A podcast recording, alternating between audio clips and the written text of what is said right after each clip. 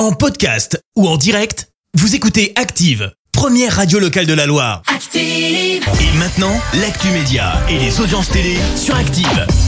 Avec Clémence Dubois-Texeron, on débute avec les audiences. TF1 leader hier soir. Bah oui, avec un film culte. Mais alors culte, le dîner de con qui a rassemblé près de 5 millions de téléspectateurs, dont toi, je le sais. Eh, ça me fait re- marrer encore, rien que d'y penser, ça me fait marrer. alors. Ça représente 24% de part d'audience. Derrière, on retrouve France 3 avec la série Hudson and Rex.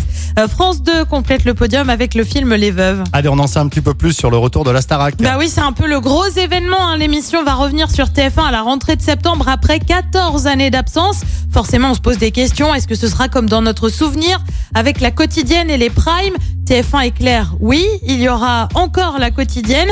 Et puis, je sais pas si vous vous souvenez, mais justement, dans la quotidienne, il y avait ces plans sur le minuteur pendant que les candidats appelaient leurs proches. Aujourd'hui, ça nous semble presque surréaliste avec les portables. Eh bien, pourtant, les candidats se verront couper des réseaux sociaux et des téléphones portables, puisqu'ils leur seront pris avant d'intégrer le château. Le minuteur pour l'appel des proches sera donc bel et bien de retour. Lui a quitté la présentation dont on est en direct. C'est Laurent Ruquier qui a fait ses adieux, alors qu'il est toujours aux commandes des grosses têtes sur RTL et des enfants de la télé sur France 2. On est en direct le samedi soir, va en revanche désormais être animé par Léa Salamé.